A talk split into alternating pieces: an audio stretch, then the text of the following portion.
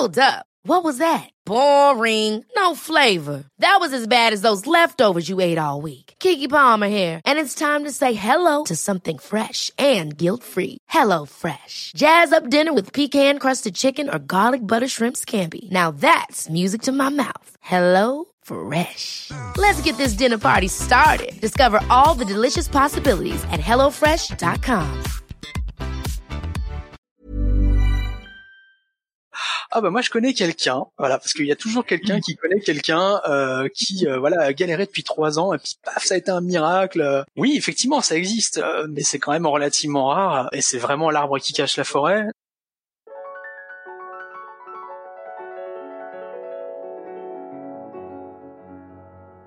Bienvenue dans Alors c'est pour bientôt, le podcast qui donne la parole aux femmes et aux couples qui rencontrent des difficultés pour concevoir un bébé.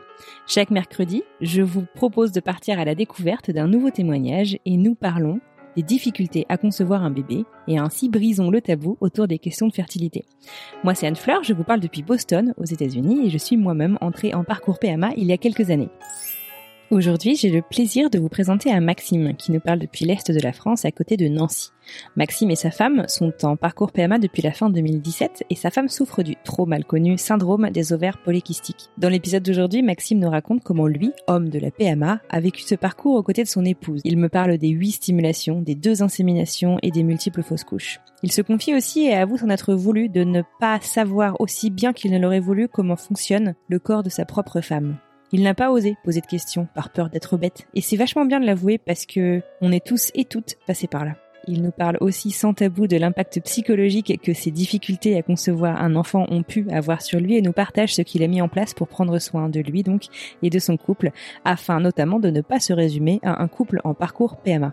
Maintenant, Maxime a pris de l'assurance et après une pause tout d'abord décidée avant le coronavirus, puis imposée par ce dernier, le voilà avec sa femme prêt à se relancer dans le parcours parfois trop sinueux de la PMA et du projet bébé. Une perspective nouvelle et passionnante donc. Alors sans plus attendre, je vous présente Maxime. Bonne écoute.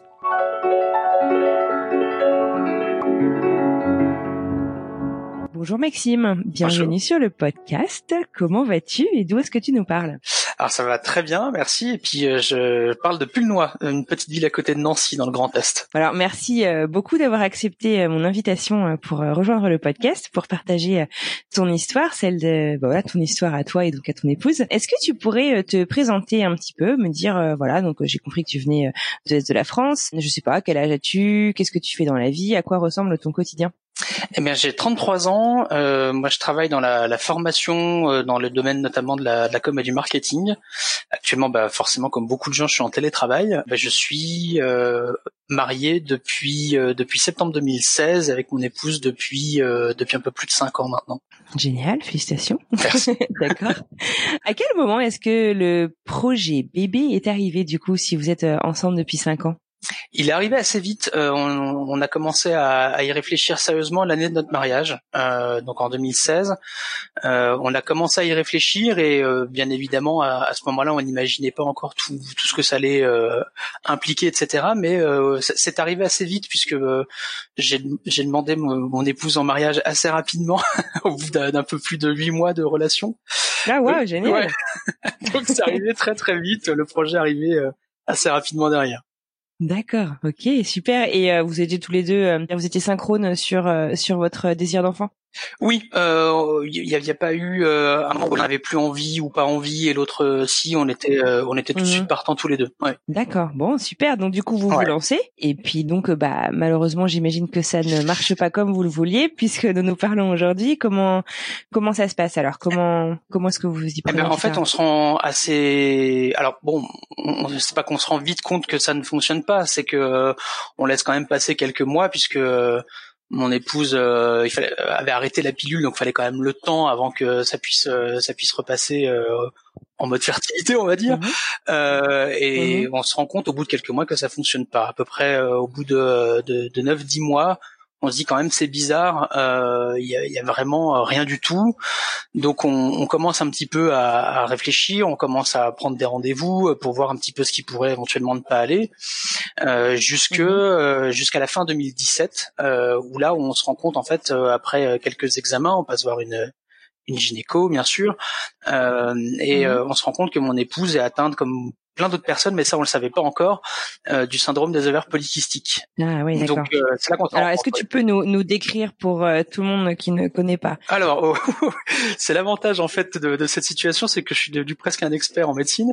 donc le syndrome des ovaires polykystiques, en gros si je devais résumer très très simplement, bah, comme le, comme son nom l'indique, les ovaires vont avoir un, un ensemble de, euh, de, de, comment dirais-je de, de, follicules qui, euh, qui vont être autour quand il va y avoir une, euh, une ovulation et qu'il va y avoir éventuellement quelque chose qui peut arriver derrière, mais trop petit en fait. Les follicules vont mhm. être vraiment beaucoup beaucoup, ils vont être en très grand nombre et très petits, donc ce qui fait que bah, ils sont pas à une taille suffisante pour pouvoir espérer une fécondation derrière. Ce qui apporte d'autres problèmes hein, par ailleurs, outre le, le fait de la de, de problèmes de fertilité ça peut provoquer chez certaines personnes euh, d'autres soucis euh, sur un sur un plan hormonal, euh, sur le fait d'avoir ce qu'on appelle du, du hirsutisme, donc d'avoir des poils, on va dire, en, très très grande quantité à certains endroits du corps. Bref, c'est une maladie qui est pas, enfin c'est pas une maladie qui, qui est forcément invalidante ou handicapante, mais qui est vraiment problématique, notamment parce que chez beaucoup de personnes, ça provoque zéro règle, ce qui était le cas de, de mon épouse, et c'est notamment ce qui nous avait mis un peu la puce à l'oreille, c'est qu'elle n'avait aucun cycle. Donc c'est notamment comme ça qu'on s'en est rendu compte. D'accord. Donc ces règles en fait ne sont jamais vraiment revenues euh, après l'arrêt de la Oui, euh, c'était très très rare. Elle a dû avoir euh, un, elle a, dû avoir ces règles une fois en un an. Euh, donc ah c'était vraiment très très très rare, ce qui était très perturbant forcément pour elle, euh, bien évidemment, et puis euh, ce qui nous a mis un peu la puce à l'oreille aussi de notre côté quoi. D'accord, ok. Et alors donc vous êtes passé, tu disais par différents médecins, donc vous, êtes, vous avez commencé par quoi? Par votre médecin généraliste, c'est le gynéco finalement qui a posé le, le diagnostic? En fait, oui, on, est passé par un, gynéco. Mon, mon épouse n'avait pas vraiment un, un, gynéco attitré, donc on, on, en a profité pour pour en voir une en l'occurrence. Et effectivement, elle a lancé une batterie d'examens pour voir un petit peu euh, ce qui euh, ce qui pouvait éventuellement poser problème. Elle a très très vite pensé à ce genre de euh, à ce genre d'éventualité et puis bah on, a été assez rapidement fixé sur ce que sur ce que ma femme pouvait avoir, sachant que par ailleurs on s'est rendu compte qu'elle avait également des problèmes de thyroïde, ce qui alors ce qui n'est pas un problème en soi sur la fertilité, mais ce qui peut poser problème dans le cas d'une grossesse. Donc il fallait régler ce problème également avant même d'envisager une grossesse, puisque quand on a des problèmes notamment de d'une thyroïdie trop, euh, enfin trop trop basse entre guillemets. Le bébé n'a pas de thyroïde lui quand il est dans le ventre, donc il prend sur la thyroïde de la mère. Donc ça peut euh, ça peut vraiment être mmh, un, très, très gros problème. Donc il fallait régler aussi ce problème-là en plus du euh, du SOPK. Ouais. Bon, très bien. Alors la gynéco du coup euh, vous donc met le, doigt donc sur ces, ces deux aspects. Qu'est-ce qu'elle vous propose et est-ce qu'elle est rassurante du coup sur comment est-ce qu'elle peut vous accompagner? Alors la première gynéco n'est pas c'est, c'est pas une, une, une, franche réussite en termes de, de relationnel. Alors d'une part, mais ça n'y est pour rien parce qu'elle va bientôt partir en retraite à ce moment-là et donc ce qui fait qu'elle nous fait vite comprendre qu'elle ne va pas pouvoir nous suivre. Mais bon, ça n'y est vraiment pour rien du tout. Et puis par ailleurs, parce que bah, comme ça peut parfois arriver chez certains gynécos, euh, elle, elle embraye tout de suite sur des choses un peu désagréables du genre il va falloir penser à perdre un peu de poids, madame. Alors que mon épouse est en plus très très loin d'être euh, d'être ronde, enfin et puis même si elle l'était, je vois pas le, enfin voilà. Euh, donc ce qui fait qu'elle enchaîne tout de suite sur des choses un peu un peu rudes, euh, mais effectivement, elle nous fait euh, remarquer qu'il serait très pertinent d'être suivi en PMA. Euh, et donc c'est euh, c'est ce qu'on décide de faire assez rapidement, de prendre une première consultation en PMA à la maternité de Nancy, histoire de voir un petit peu ce qu'on peut euh, nous proposer. Quoi. Donc vous arrivez à, à avoir rendez-vous relativement rapidement ça se passe C'est pas trop trop long à ce moment-là, c'est après que ça va le devenir davantage, mais on arrive à assez rapidement avoir un rendez-vous avec une, une première gynéco euh, qui euh, voilà qui, qui, a les résultats et donc qui pose assez rapidement le, le diagnostic et, et, nous explique un petit peu comment on peut faire dans un premier temps. Donc on commence mhm. euh, on commence assez classiquement. Hein. De toute façon au PMA ils vont ils y vont assez progressivement, c'est assez logique. Donc on commence d'abord par de la stimulation pour voir pour voir si ça fonctionne et effectivement bah, c'est là que commence un petit peu l'entrée en PMA pour nous quoi. D'accord, ok. Un petit euh, euh, check euh, mental à ce moment-là. Comment est-ce que du coup vous, enfin, dans quel état d'esprit est-ce que vous êtes l'un et l'autre?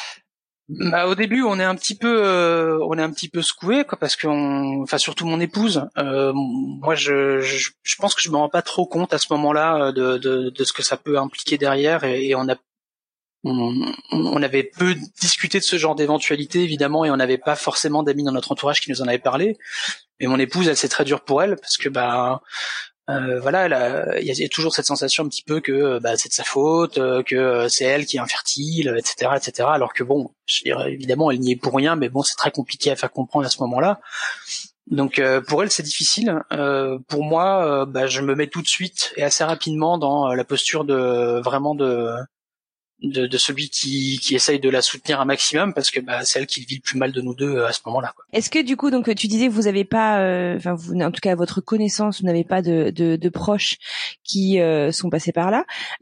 comment est-ce que du coup vous vous renseignez? Ou est-ce que vous avez un besoin justement de d'informations, je dirais autres que de la part des médecins? Et si oui, comment est-ce que vous vous en trouvez du coup? Alors oui, on, on, on, fait un peu nos recherches. au début, un peu chacun de notre côté parce qu'on cherche pas forcément les mêmes choses mon épouse, elle va commencer à aller sur des groupes Facebook euh, autour du, euh, du syndrome des erreurs polykystiques et elle va se rendre compte qu'elle est loin d'être la seule en France à en avoir.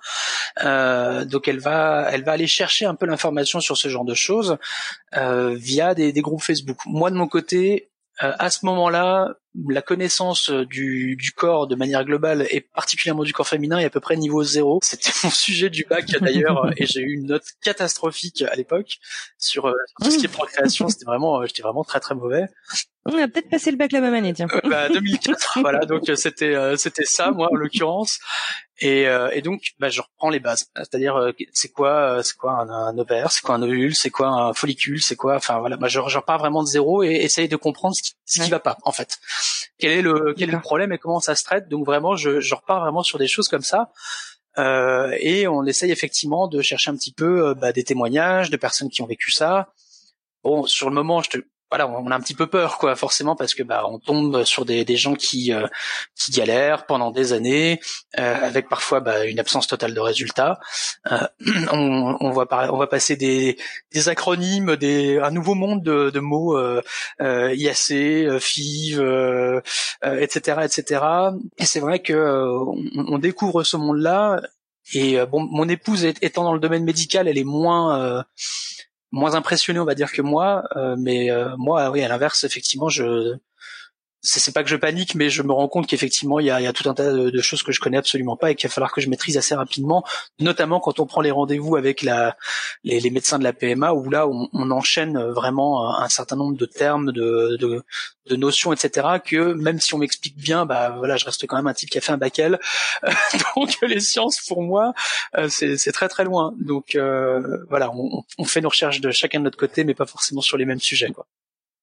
D'accord, ok. Et alors du coup, j'imagine que tu as plein de questions aussi, euh, enfin l'un comme l'autre, euh, à poser euh, aux, médecins de la PMA. Ils accueillent bien vos questions, ils, prennent le temps de vous répondre? Oui, c'est pas toujours, c'est pas toujours facile. Ben ils se rendent bien compte. bon, je, je pense sans tomber dans le cliché, qui se rendent bien compte que souvent euh, monsieur qui accompagne est pas forcément ultra au courant de comment ça se passe. Euh, donc ils prennent toujours un temps pour euh, pour nous, euh, pour nous expliquer euh, en des termes très vulgarisés, parce que bah voilà, en plus avec mon épouse c'est assez facile pour eux de discuter puisqu'elle elle comprend parfaitement, elle est infirmière de métier.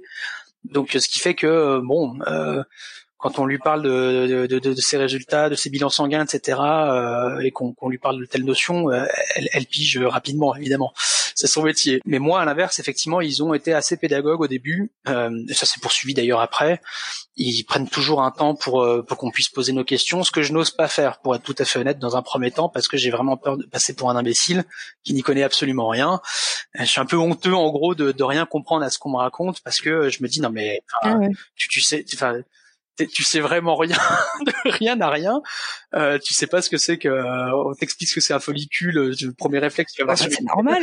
Oui, oui, c'est vrai. Mais même, euh, alors ta femme est, est, est, infirmière, donc elle connaît tout ça. Mais enfin, je veux dire, même même les femmes, en fait, finalement, si tu veux, même si on parle de notre propre corps, euh, on ne connaît pas toutes ces choses-là euh, avant de faire des recherches. Bah, c'est ce dont je me suis rendu compte par la suite, mais c'est vrai que sur le moment, mhm. j'avais un peu un peu honte de ne même pas savoir en gros comment fonctionnait le corps de mon épouse, quoi. Donc euh, donc j'ai voilà, j'ai eu du mal au début à poser les questions et il y, a, mhm. souvent eu en fait un, petit moment de cinq minutes après la consultation avec avec mon épouse pour mhm. débriefer.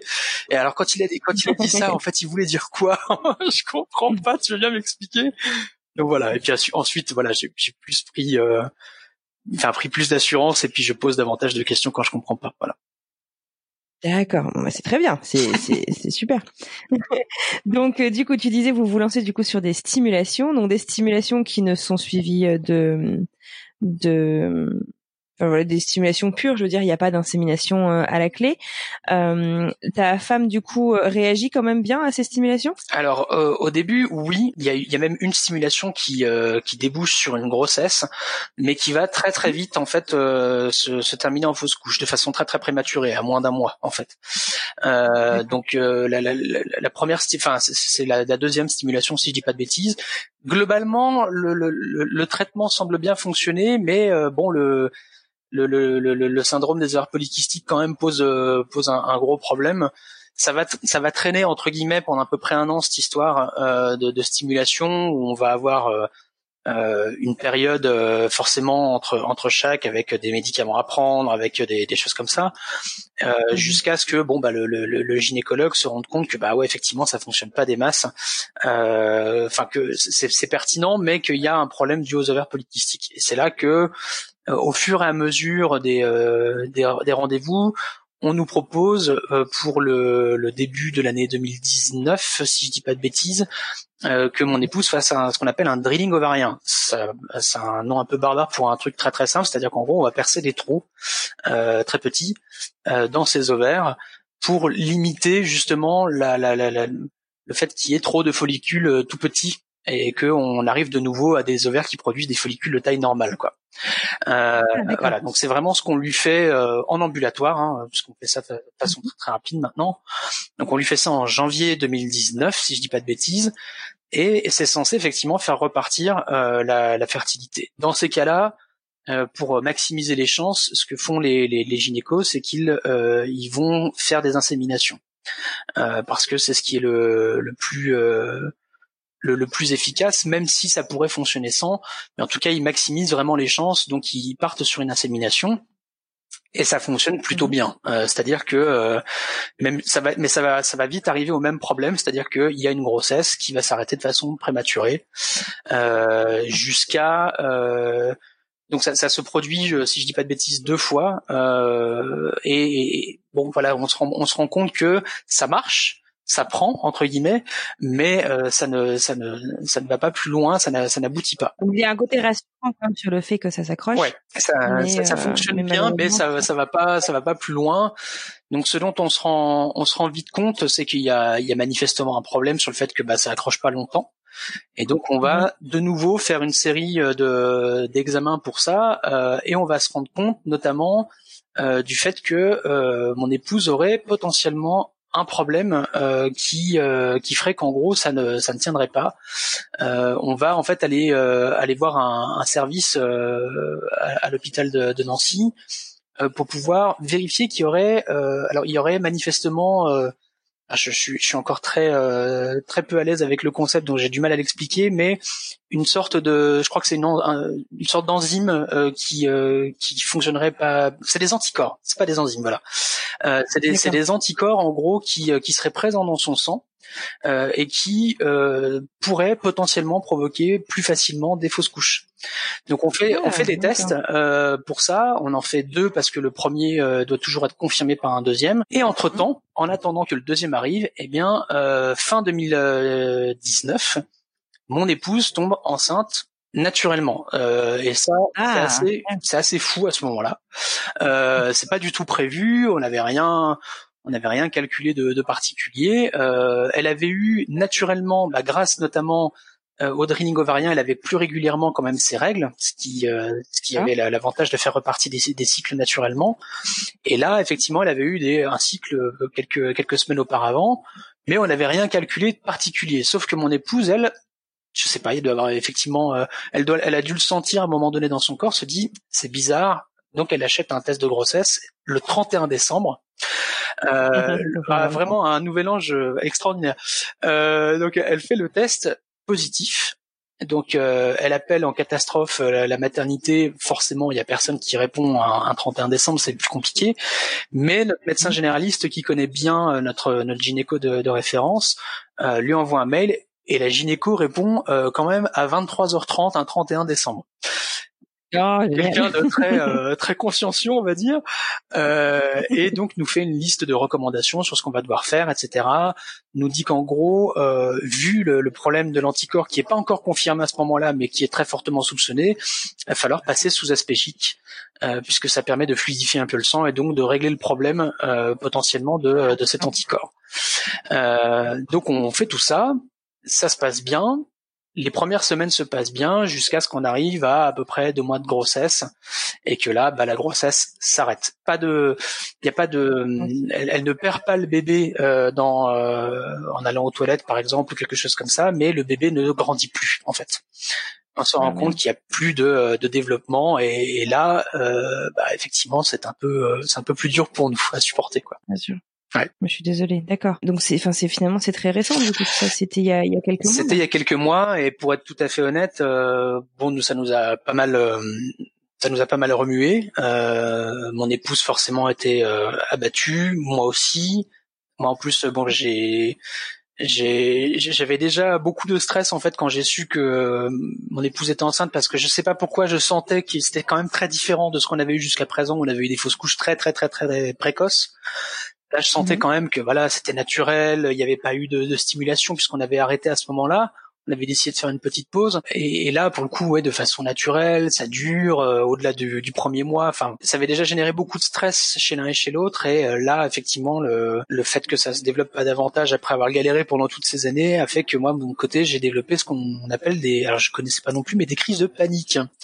Euh, ah, ce qui était euh, très fun. Donc bah voilà, moi de côté, je suis, je suis suivi par par quelqu'un. Bien sûr, j'ai un traitement, tout ça, ça fonctionne bien pour l'instant. Comment ça se manifeste, si je peux me permettre? euh, Alors une crise de panique, euh, si jamais d'ailleurs effectivement ça arrive à quelqu'un qui nous écouterait un jour, c'est c'est une sensation assez terrible où en gros alors certains, moi ça n'a pas été mon cas, mais chez certains, euh, on peut avoir l'impression que c'est une crise cardiaque parce qu'on va avoir un gros sentiment de, pression très très forte au niveau de, l'abdomen.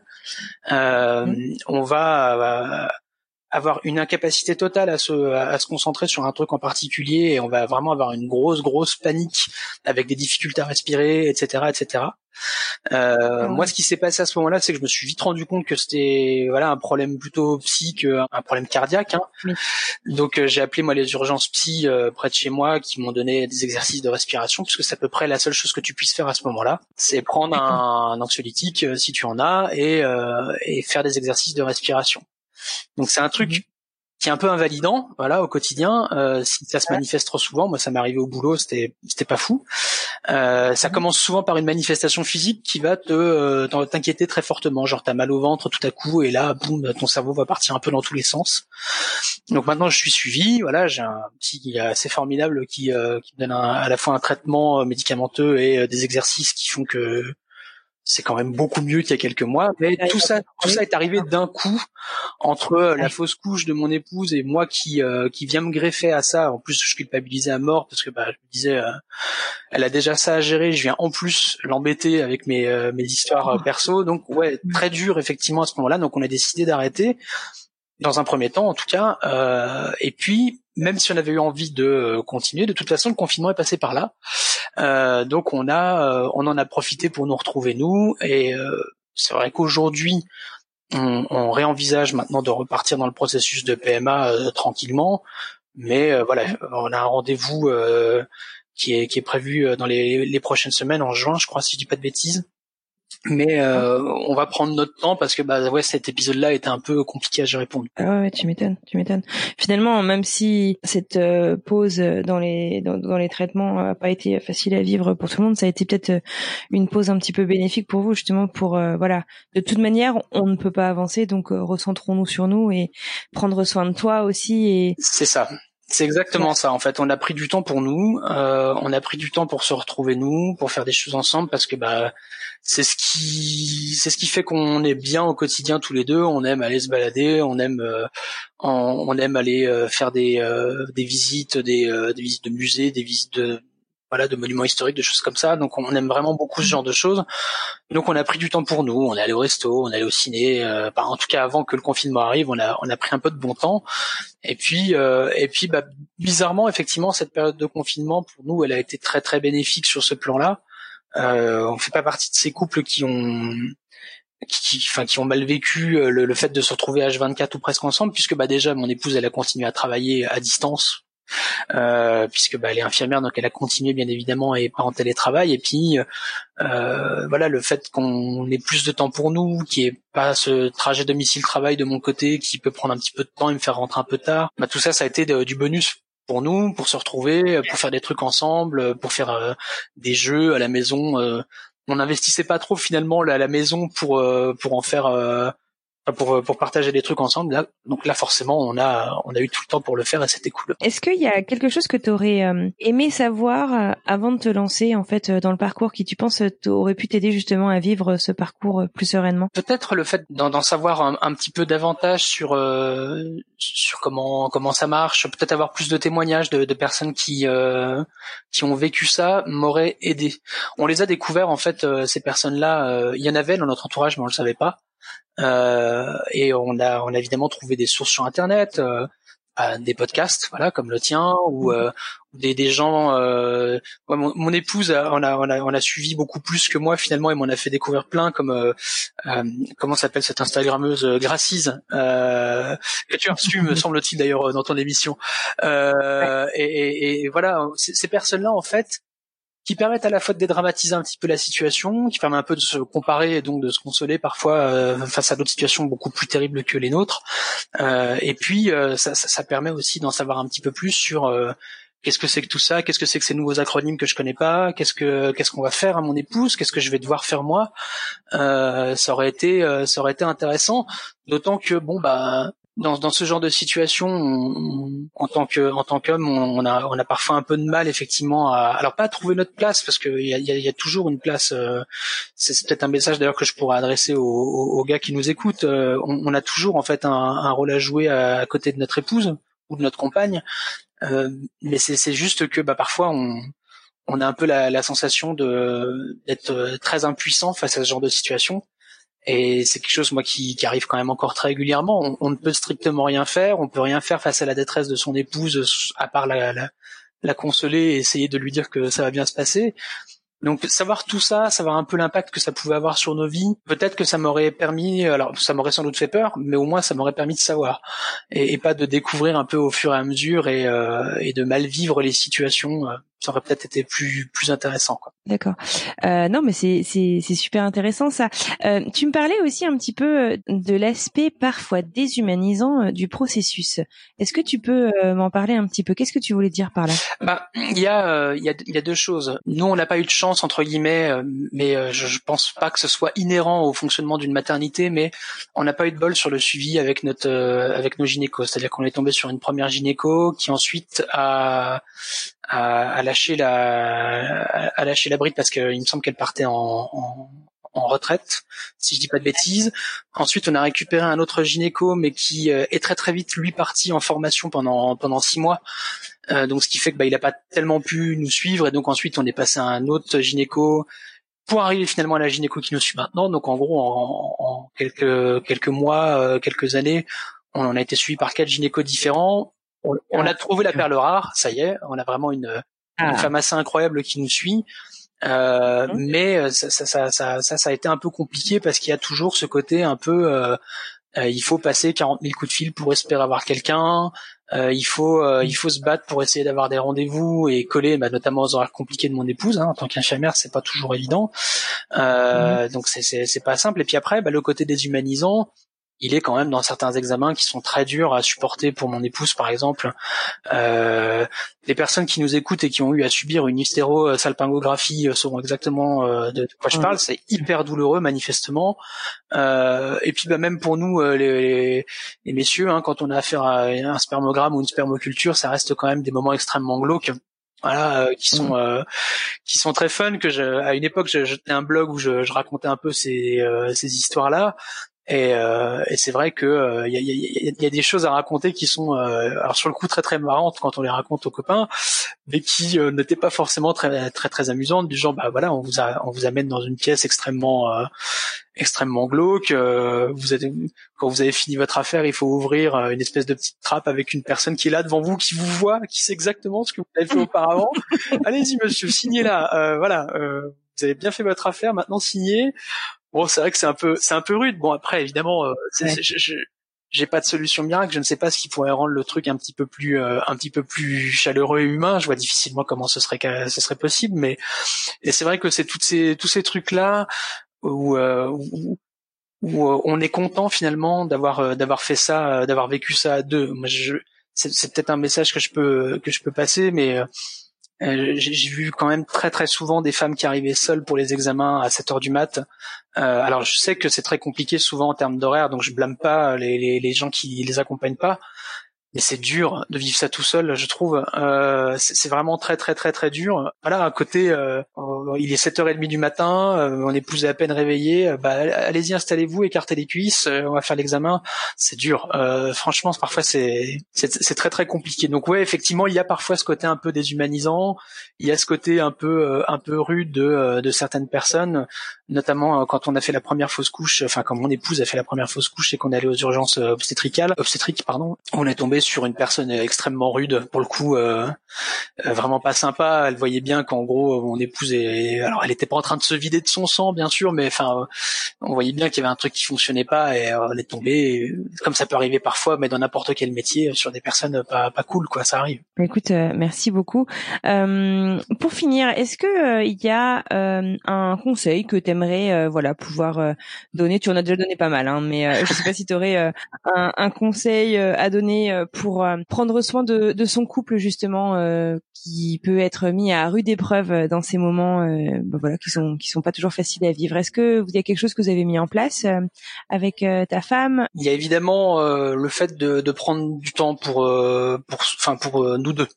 Je pense que c'est important quel que soit le, le couple à un moment donné de, de, prendre des temps où euh, on n'est pas entièrement focus sur euh, sur la, la PMA, euh, de prendre des temps où on parle pas de où on, on, parle pas de, de où on parle pas de, de médicaments à prendre, on parle pas de stimulation, on parle pas d'insémination, etc des vrais moments pour mhm. soi où euh, on prend le temps de euh, sortir, de, se faire un cinéma, de se faire un resto, ou même tout simplement une balade. Nous, on a la chance à côté de, chez nous d'avoir un, petit chemin qui mène à une forêt. Bon bah dès qu'on peut, voilà, on, se fait ce genre de truc, c'est vivifiant, ça nous fait plaisir, c'est des vrais moments d'intimité euh, où il n'y a pas de pression, où il n'y a pas, il y a pas tout ça.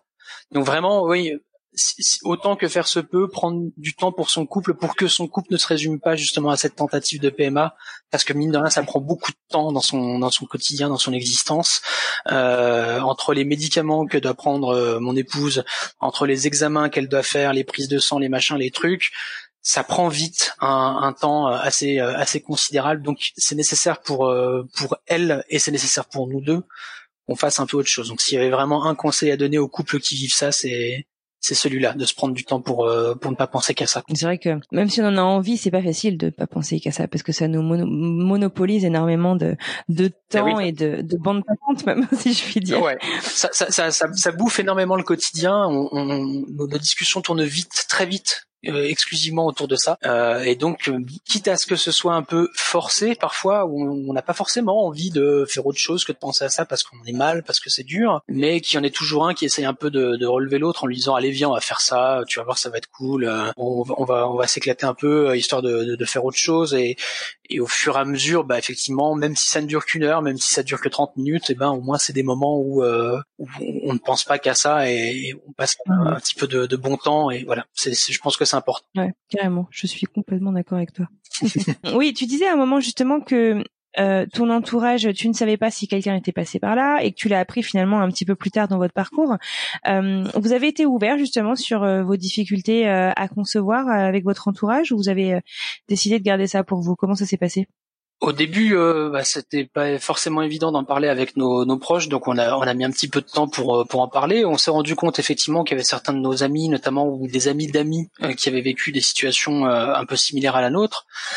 Et puis bon bah on, a eu un, on a mis un petit peu de temps parce que bah c'est pas c'est pas simple à admettre d'une part et puis on a toujours peur un peu des réactions. Il peut y en avoir des mauvaises. Nous on a eu un, entourage quand même très très très bienveillant avec nous, etc. Mais il y a forcément toujours euh, ces, petits euh, euh, ces petits conseils que les gens euh, vont vous donner, c'est quand vous y pensez le moins que ça va venir, ou des choses comme ça, qui nous énervent beaucoup arrivé à un certain stade. Hein. je pense que ceux qui sont dans ce genre de situation sauront de quoi je parle, mais en gros, ça fait deux ans que tu es en train de galérer avec ton épouse en PMA, et on te dit non mais vous avez essayé en partant en vacances, ou alors après une petite cuite, hein, une petite cuite, voilà, ça, ça désinhibe, c'est parfait. Oui, oui, on y a eu droit. Hein.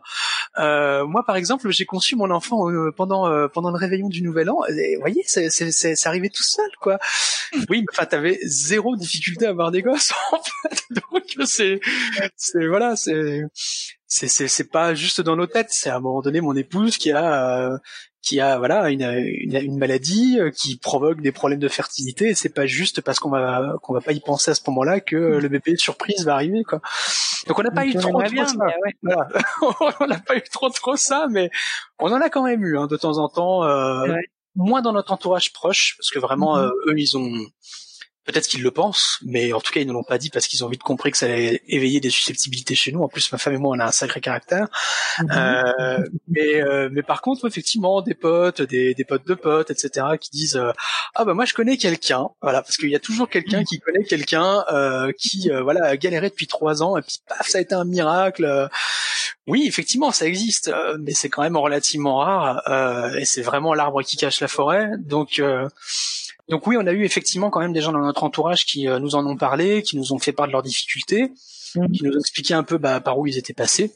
On a une, une amie de, de, ma belle-sœur notamment qui eux sont allés très très très très loin dans le processus puisqu'ils sont allés jusqu'à la FIV et vraiment jusqu'à la dernière FIV qui est autorisée puisque je crois qu'en France c'est 4 maxi éventuellement 5 si euh, s'il y a des des ovocytes congelés, me semble-t-il, mais vraiment qui sont allés jusqu'au bout, qui avaient entamé une démarche pour l'adoption euh, et qui, au moment où l'adoption c'était euh, ok, euh, voilà, eux effectivement font partie de ces petits miracles qui sont arrivés euh, avec un, un, enfant né naturellement, etc., etc.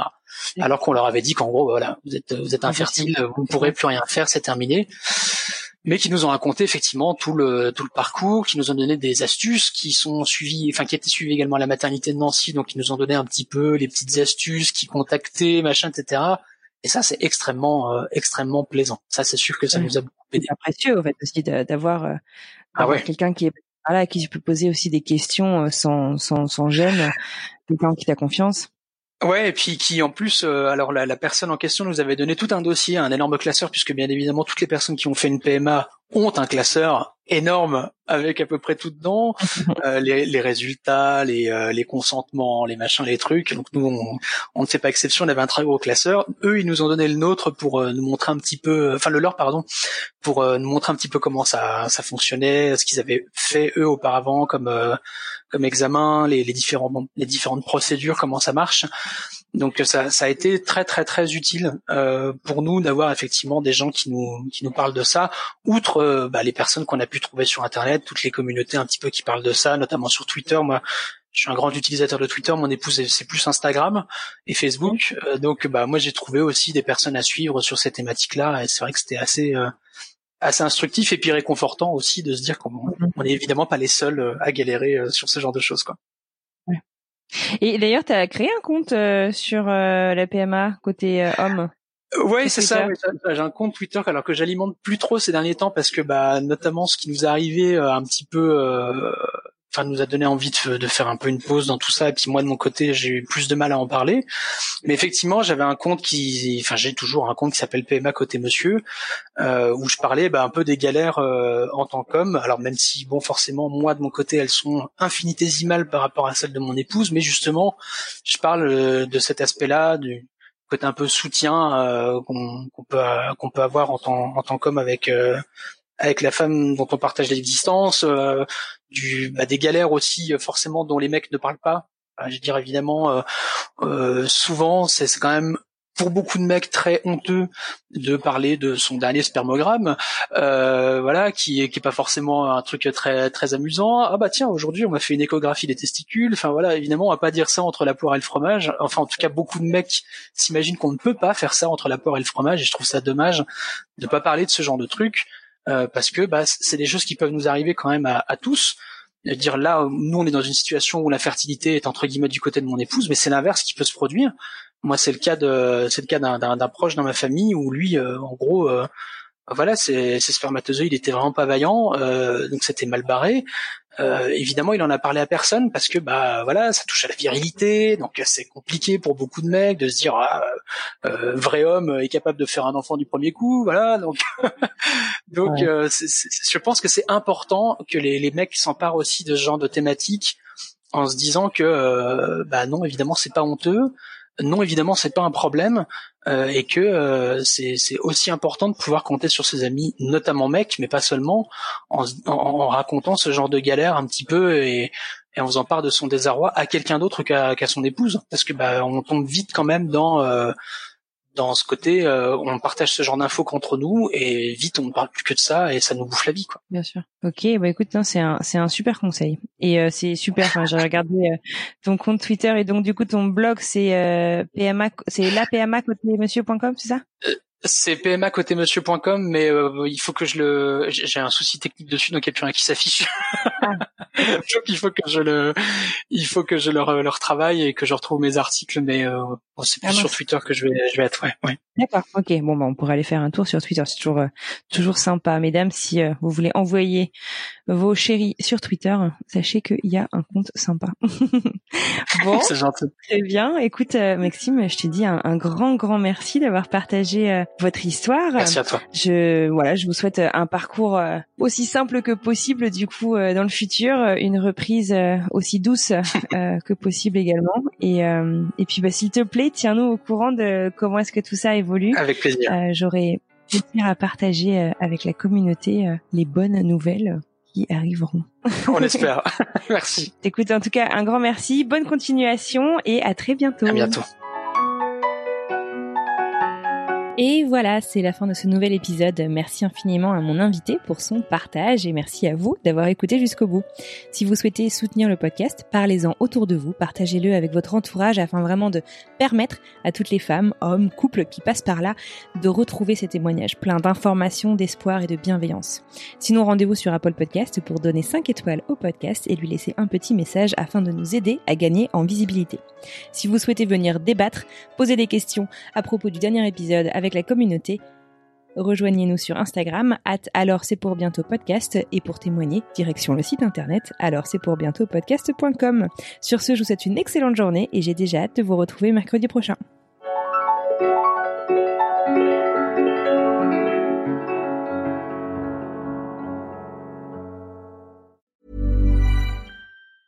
Ever catch yourself eating the same flavorless dinner three days in a row? Dreaming of something better? Well, HelloFresh is your guilt-free dream come true, baby. It's me, Kiki Palmer. Let's wake up those taste buds with hot, juicy pecan-crusted chicken or garlic butter shrimp scampi. Mm. Hello Fresh. Stop dreaming of all the delicious possibilities and dig in at HelloFresh.com. Let's get this dinner party started.